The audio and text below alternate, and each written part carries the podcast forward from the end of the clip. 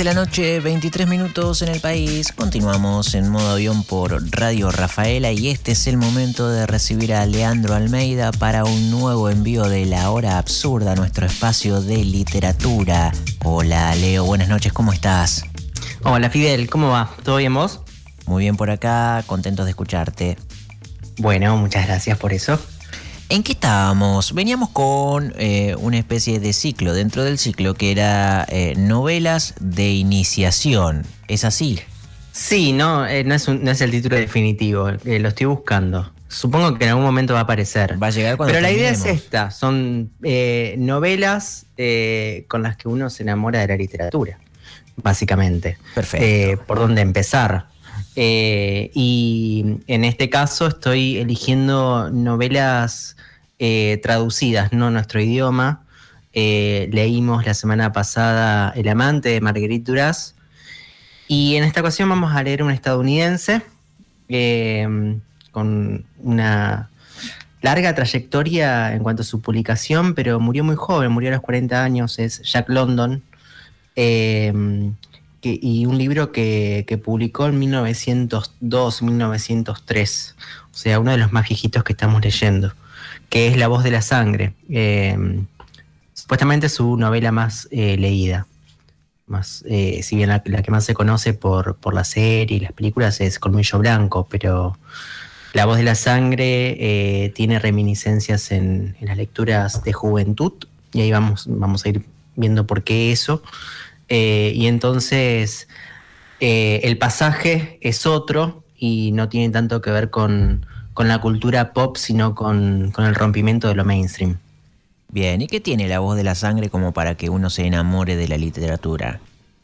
Eh, es bastante complicado responder eso eh, en este momento porque la verdad es que la escritura no, es tan... Eh, no, es tan amable, quizás porque pasaron varios años, ¿no? Es poco juguetona eh, y las traducciones que tenemos para leer tampoco son tan buenas. Por lo menos la, traducción que tengo yo que vamos a compartir eh, resulta un poco dura por momentos. Eh, y sin embargo, hay algo que, es central, que es la historia o el periplo del personaje. En términos de construcción narrativa, es el periplo perfecto de un personaje que esta idea del periplo, del viaje, viene de, la Odisea, por ejemplo, de, que, se le atribuye a Homero. Eh, un viaje en el que primero eh, tiene que aceptarse el comienzo, después simplemente se acepta y sucede, y después finalmente se llega al lugar donde, donde se debería estar. Eh, y, que, y, es la narración más típica, ¿no? pero en este viaje siempre hay un aprendizaje o hay un movimiento en el personaje. Eh, y eso es lo que hace a lo narrativo lo más atrayente. Y acá es, una estructura así perfecta, pero a la vez, en esta novela, a diferencia de Colmillo Blanco, el viaje no va hacia, em, hacia un porvenir de un futuro como lo entendemos en términos de modernidad, eh, en algo que podría ser mejor, sino que es una vuelta hacia los orígenes, hacia raíces e incluso eh, un desistir de la vida tal y como nos la dieron. Entonces está muy asociada eh, y muy leída por las juventudes y muy asociada con los movimientos juveniles, con, por ejemplo, con la poesía beat, con el rock, eh, los hippies. Y esto se, va, se va releyendo. ¿Cómo? Los hippies, enumeraba. Claro, claro, exacto. Eh, esto se, va a ir releyendo y, de todas maneras creo que, también puede llegar a ser el final de Jack London porque, porque su escritura está, eh, tiene personajes que son todos hombres y los perros son también muchachos y, y viste, eh, eso eh, hay un corrimiento que, tiene que darse y que indefectiblemente se va a dar. Em, por, ejemplo, algo que es más al final, que es eh, cómo lleva la cultura esto en otros terrenos y una de las películas más sobresalientes de los últimos años, por lo más vista y demás, que es Into the Wild, hacia Rutas Salvajes. El personaje lee con fruición a Jack London, como buscando esa voz de la sangre que es la historia de, esta novela. Que en principio es, es, la historia de un perro que va hacia, hacia la voz nativa, hacia sus orígenes, eh, y que es, que es lo salvaje, eh, en la parentela anterior, que, son los lobos. y después Colmillo Blanco es el reverso, es un lobo que se va amansando hasta volverse eh, hijo de, las leyes y volverse un perro de costumbres, eh, cuidado. Digamos, está, está ese, ida y vuelta. Y lo, más sobresaliente de la novela, me parece que es, es, eso lo que fui eligiendo para leer, es que ya en el 1900 Jack London habla del sistema eh, y habla de las leyes y del rompimiento de las leyes, algo que obviamente ya, ya se podía, Jack London era socialista, por ejemplo, em, ya, ya, se venía dando un rompimiento de la modernidad así entendida como, como una estructura de leyes. La modernidad es una estructura de leyes, de hecho la asigna, por ejemplo, las constituciones, las leyes. Em, Rousseau, eh, en fin, el pacto social, eh, y, este personaje, el, perro, que se va volviendo lobo, está haciendo todo lo contrario a lo que las leyes le dijeron que tenía que hacer. Y por eso se va hacia lo más alejado de la sociedad. Eh, ¿Te parece que le damos un poco como para darle un poco más de entidad a eso que, esto que estoy diciendo medio en abstracto? Sí, por favor, yo ya quiero escuchar esto.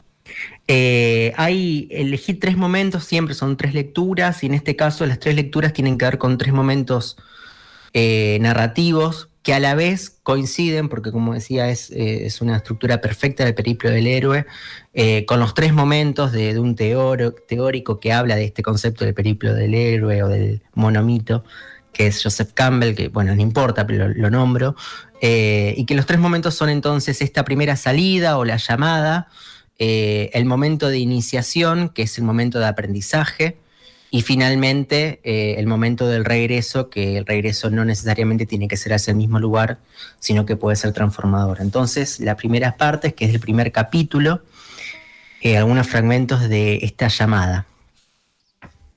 La voz de la sangre de Jack London. Buck no era un perro para estar en casa o en la perrera. Toda la finca era suya. Se zambullía en el estanque o salía de casa con los hijos del juez. Escoltaba a Molly y a Alice, las dos hijas del juez, en sus caminatas al atardecer o muy de mañana. Y las noches de invierno se tumbaba a los pies del juez ante la crepitante chimenea de la biblioteca y llevaba a lomos a los nietos del juez o les daba revolcones en el césped y los cuidaba celosamente cuando se aventuraban hasta la fuente que había delante de las caballerizas, o todavía más lejos hasta los pastizales y los campos de fresas. Se movía entre los fox terriers con majestuosa arrogancia e ignoraba a Toots e Isabel, pues él era el rey, rey de cuanto caminara, se arrastrara o volara por los dominios del juez Miller, incluidos los seres humanos. Esta era la situación de Buck en el otoño de 1897, cuando el descubrimiento de oro en el Klondike arrastró a hombres de todo el mundo hacia el helado norte. Pero Bach no leía los periódicos ni sabía que Manuel, un ayudante del jardinero, era una compañía poco recomendable. Manuel tenía una pasión fatal. Le gustaba jugar a la lotería china. Y además se dedicaba a aquel juego de azar con una debilidad fatal, la fe en un sistema. Esto convertía en certeza su ruina. Jugar con un sistema supone mucho dinero y el sueldo de un ayudante de jardinero apenas bastaba para quitar el hambre de una mujer y una numerosa prole. La memorable noche de la traición de Manuel, el juez asistía a una reunión de la Asociación de Venateros y los hijos estaban muy atareados organizando un club deportivo.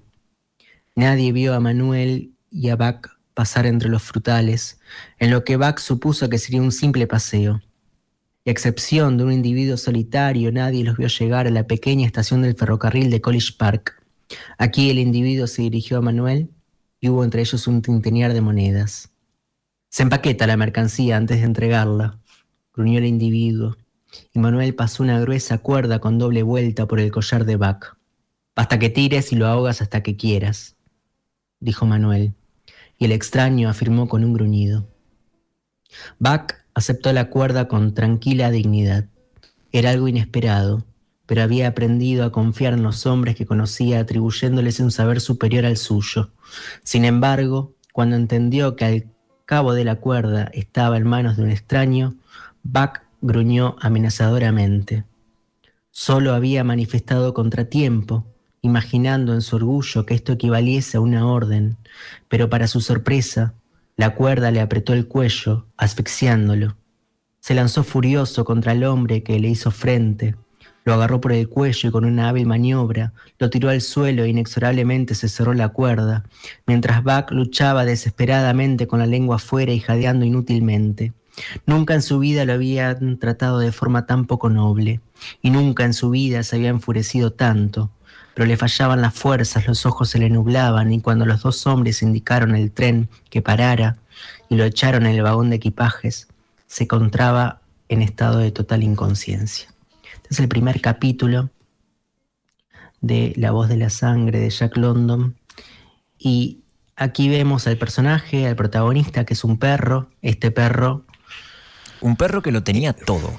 Que lo tenía todo, un perro, sí, que, era el rey. Y eh, acá nuevamente la imagen de, las leyes y, de, y del orden social. Era, él era el rey eh, eh, en la comarca había animales a los que definitivamente ni siquiera miraba porque estaba por encima de ellos, que confiaban en, los hombres, escribe así en esos términos Jack London, y que por eso mismo, por, por confiar, fue vendido, fue vendido sin que él se diera cuenta.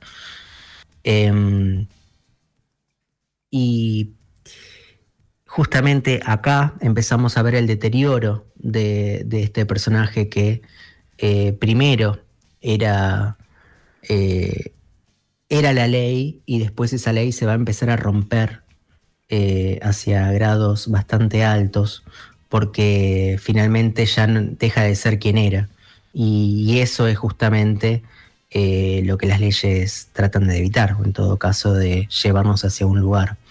Em, hay más, hay más. Y con este más vamos a ya al momento en el que Buck eh, se convierte en un perro que tira trineos que van hacia la conquista del oro. Eh, Hay una salvedad, un, datito, perdón que te interrumpa. ¿Dónde está ubicada geográficamente la novela, la acción?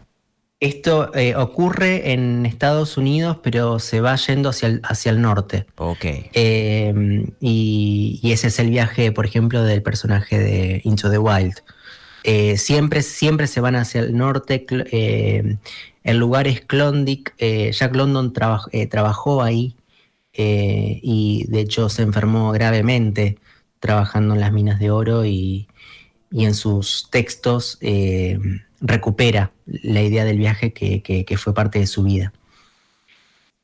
Entonces decía que vamos al momento en el que finalmente em, este perro deja de ser un, animal eh, de hogar para convertirse en, en, un animal de trabajo duro y después finalmente en una bestia. Y esto es el, segundo, la segunda parte, que es el capítulo segundo y el tercero. Y ya en el tercero ya hay muestras de que eh, empieza a encontrarse con la voz de la sangre. Buck estaba contento de haber partido y aunque el trabajo fuese pesado, se dio cuenta de que no le disgustaba demasiado. Se sorprendió luego del ardor que animaba el tiro, que le había contagiado. Pero aún más sorprendente era el cambio operado en Dave y Sol Lex, que ahora eran perros distintos, totalmente cambiados por el arreo. Voy un poco más adelante. Muy pronto abandonó la tendencia a ser exquisito que había caracterizado su vida anterior. Acostumbrado a saborear la comida con calma, aquí se encontró con compañeros que terminaban de comer antes que él y luego le robaban lo que, lo que le quedaba de su ración. Y Buck no tenía forma de defenderse. Mientras peleaba con dos o tres perros, la comida desaparecía en la boca de los otros. Para remediarlo empezó a comer pan eh, tan deprisa como los demás, y tanto le atormentaba el hambre que incluso no desdeñaba coger lo que no era suyo. Observaba y aprendía. Una vez sorprendió a Pike, uno de los últimos perros llegados, ladrón astuto y simulador, robando una loncha de tocino mientras Perrault le daba la espalda. Buck repitió al día siguiente la misma proeza, sustrayendo además el trozo entero. Se armó un pandemonio, pero nadie sospechó de él, y le tocó a Dav, un perro chapucero y desmañado, al que siempre cogían con las manos en la masa, que le castigaran por la fechoría de Buck. Este primer robo demostró que Buck estaba en grado de sobrevivir en el ambiente hostil del norte.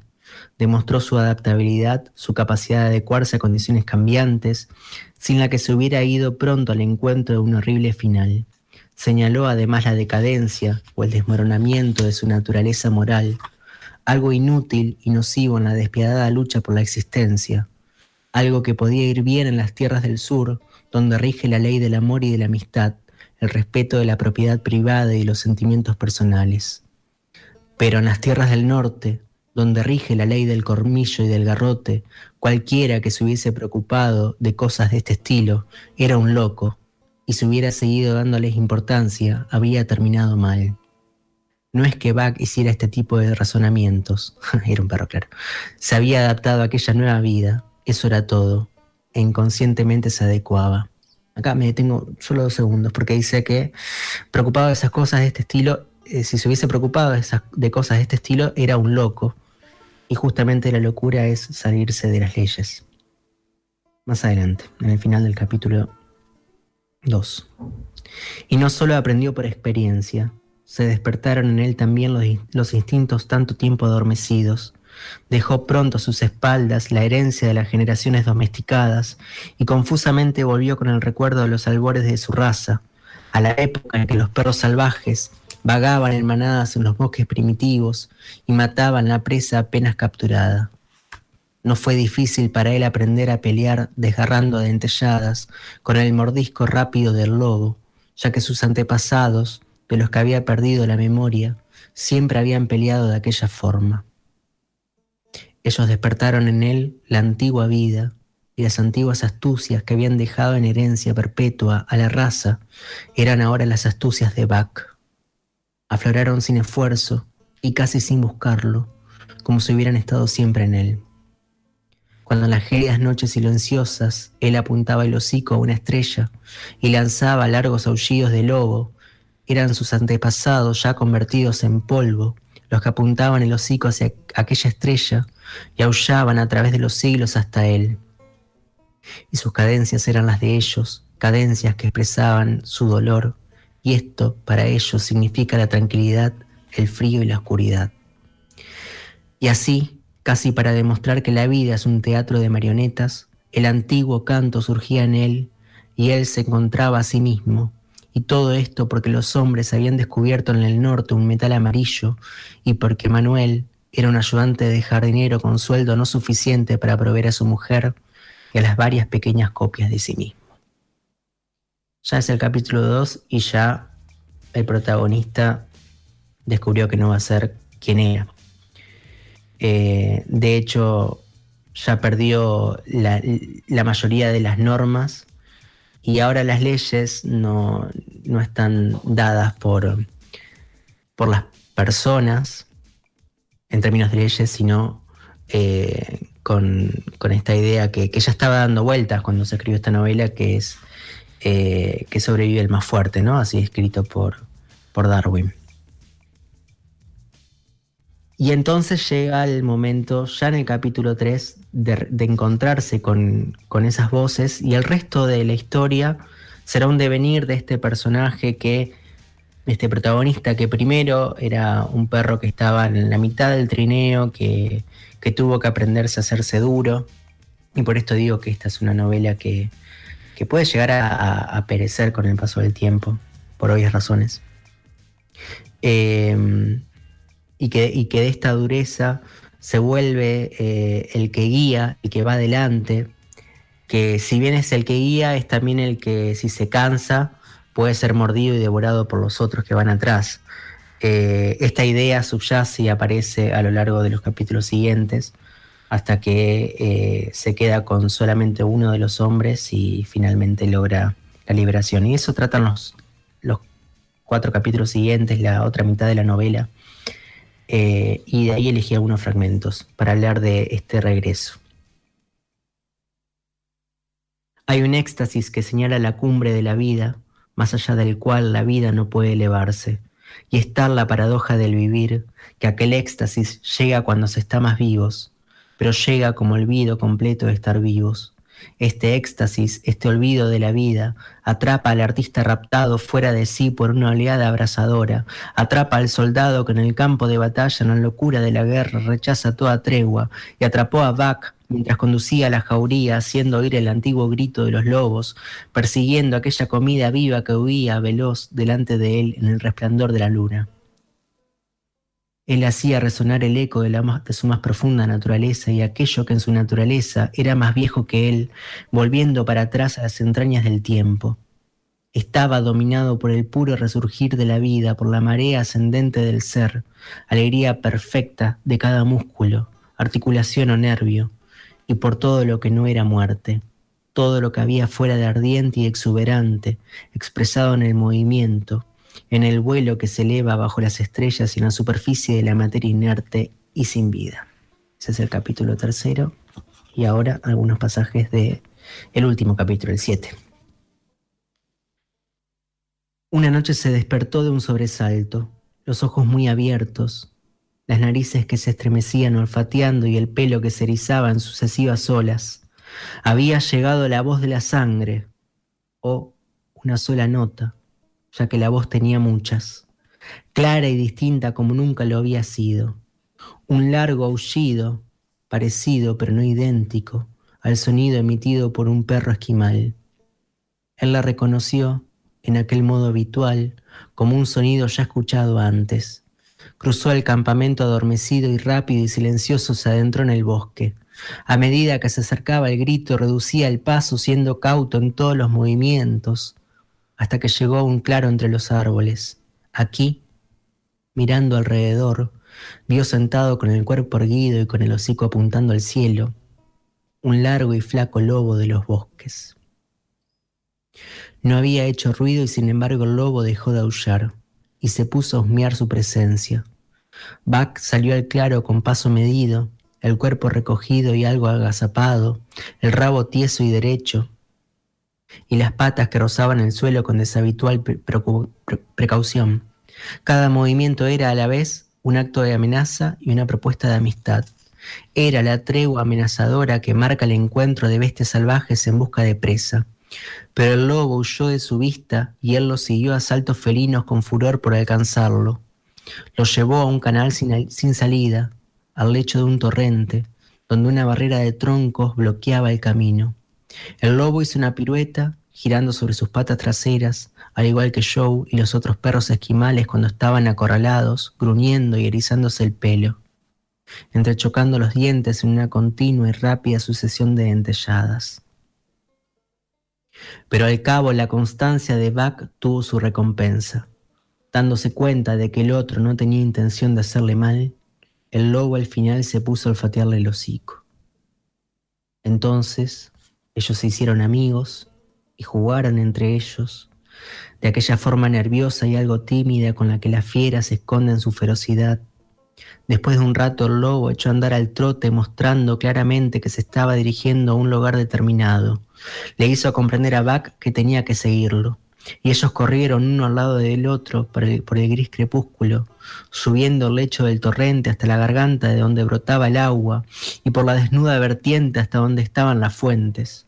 Por la vertiente opuesta bajaron a una zona llana donde se veían muchos espacios de bosque y muchos torrentes, y por estos espacios corrieron sin parar horas y horas mientras el, mientras el sol subía cada vez más alto y el día se hacía caluroso.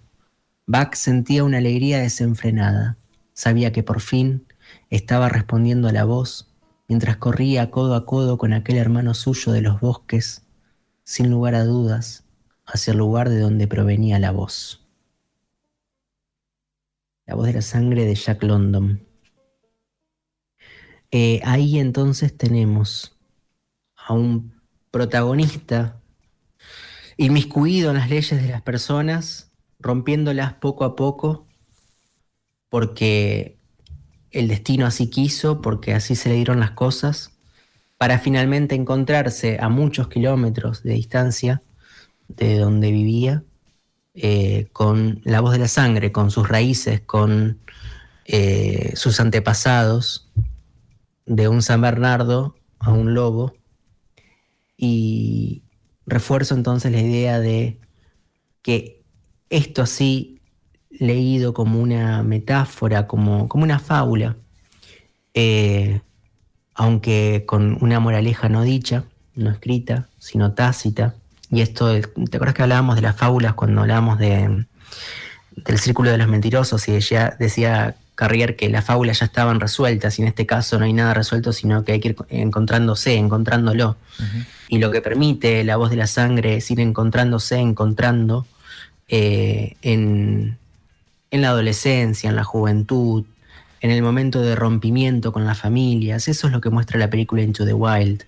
Eh, hay un, pibe que termina la, eh, la universidad que parecería ir por el camino que se le ha encomendado, el que debe transitar para volverse exitoso, y en ese momento eh, decide usar sus ahorros para, para irse de viaje, nada, lo que le quedaba. Y se va a México, pero en México se da cuenta que, el viaje es muy corto. El viaje a México es el viaje predilecto de los beats, que son anteriores, de Kerouac, de, de Ginsberg.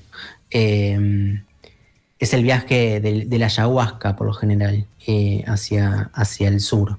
Eh, y estando ahí decide subir, ir hacia el norte, y es ahí donde se muere. Esa es una película que dirigió John Penn, que está basada en un, libro.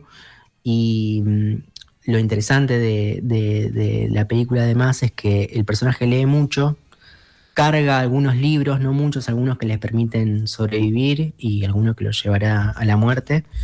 Eh, y entre ellos eh, algunos libros de Jack London. Eh, porque justamente el, territorio de Jack London es, es Alaska.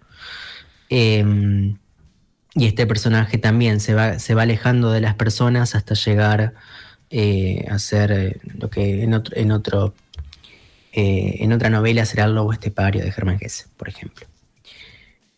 y Kerouac, el, autor de En el Camino, una novela muy leída también, muy propia del hipismo y, de, y, de, los albores del rock, eh, nombraba a Jack London como, como uno de, sus influencias, pasando eh, por otros autores estadounidenses, eh, se leían mucho entre ellos, ¿no? y bueno, es una novela que se lee mucho en la juventud, creo yo, y que por eso tanto, tanto se ha leído a lo largo de la historia, incluso más que Colmillo Blanco, que es como en el juego del flipbook, el flipbook es un es una ilusión óptica que, se hace con, los libritos, que vos haces un dibujito diferente, apenas con una pequeña diferencia en cada página y cuando las pasás ves una historia. Bueno, en este caso si lo pasás al revés, ves por un lado la voz de la sangre y por el otro, por el otro lado el colmillo blanco. Eh, ah, qué genial eso, buenísimo. Son las dos novelas de, de Jack London las más conocidas y después tiene una serie de cuentos. En el 1900 se publicaba, y muchos lo hicieron también después, eh, primero eh, como publicaciones literarias en, diarios, en periódicos, en revistas, y así empezó él, y, de hecho La Voz de la Sangre quedó muy larga para publicarse así, aunque se publicó así primero y después pasó a ser un libro que, nuevamente es el libro más leído de Jack London, em, y, que, y que estoy recomendando en este momento, aunque nuevamente en Jack London todos los personajes son masculinos y es, y es hacia ahí hacia donde se va, esa idea de masculinidad también, de, eh, sobre todo en esta novela del más fuerte. Eh, y yo creo que también como para poder romper con eso primero hay que leerlo. tengo dos, dos eh, animaciones para nombrar porque, el año pasado salió una, adaptación de, esta novela con Harrison Ford, que estaba más orientada en Harrison Ford y el perro estaba, ah. tan, estaba tan mal hecho, yo vi el, vi el trailer nada más, pero estaba tan mal hecho como Harry Potter cuando huele en la escoba. Eh, así, tan, tan mal hecho como eso. Eh, o sea que no tomaban Al, personaje principal que es, del perro, sino un humano con el perro. Exactamente, porque ah. cómo hacerlo también, cómo, cómo darle al perro. Bueno, se han, hecho algunas cosas con animales que, funcionaron bien, pero, pero claro, eh, en este caso es, es, la voz del perro, no, no, de, su, no de su ayudante humano, la, la, voz de la historia. Eh, y sin embargo, hay dos animaciones que, lo retoman bien. Una es Peanuts, eh, Charlie Brown, Snoopy. Hay una especial del 78 que se llama What a Nightmare, Charlie Brown, que si uno lo busca como La Voz de la Sangre, Jack London, eh, Snoopy, aparecen en YouTube y está buenísimo porque, porque bueno, Snoopy lo tenemos por por este personaje que abraza un corazón, porque así también se ha vendido mucho, sobre, todo en los últimos tiempos. Eh, y de eso pasa a ser el, eh, el, lobo. Eh, se muestra ese pasaje ahí como una adaptación muy buena, muy cortita y muy fiel y a la vez, por supuesto, en clave de comedia porque, porque es Snoopy y porque no es un perro grande, sino es un perro muy chiquitito. Eh, y me parece genial para, conocer la historia y verla sin quedarse, sin, perdiendo los detalles de la novela. ¿no? Y una mención más que, me queda resonando porque eh, el protagonista, Buck, es un San Bernardo que eh, se encuentra con su lado de lobo. Y hay una novela de, Roald Dahl que, que la conocemos más por la adaptación de Wes Anderson, que se llama Fantastic Mr. Fox. Eh, es, una, es una película hecha en stop motion, genial, muy buena, eh, que no va sobre esto, obviamente no va sobre esto, pero hay un momento sobre el final, que si cuento esto no pasa nada porque no tiene nada que ver con la historia tampoco, solamente un detalle, eh, en la que el zorro, el, zorro fantástico, que le teme a los lobos, o sea, que le teme a, su, a sus orígenes, se da cuenta por el rabillo del ojo que se le eriza la piel y se da cuenta que hay un lobo no tan lejos de él. Eh, y venía con esta idea del lobo y de asustarse y cuando lo ve, eh, se levantan la mano los dos y se saludan. Y, eso es apenas un guiño y es un, es un guiño realmente a la novela y a la idea de, de volver hacia los orígenes, algo que dicho de esta manera también puede ser cooptado por la modernidad. La modernidad siempre hizo esto de tomar eh, las críticas y volverlas parte de sí mismo, entonces volver a los orígenes es volver a la casa familiar, por ejemplo y, y la familia ya sabemos que forma parte de una de las instituciones más importantes de la modernidad. Y en este caso los orígenes es romper absolutamente con todo y encontrarse con lo más natural de UNE, en los términos de Jack London. Quizás la novela va por ahí. Un verdadero privilegio esta entrega de La Hora Absurda, nuestro espacio de literatura del modo avión. Hoy La Voz de la Sangre de Jack London. Muchísimas gracias, Leo. Gracias, hasta la semana que viene.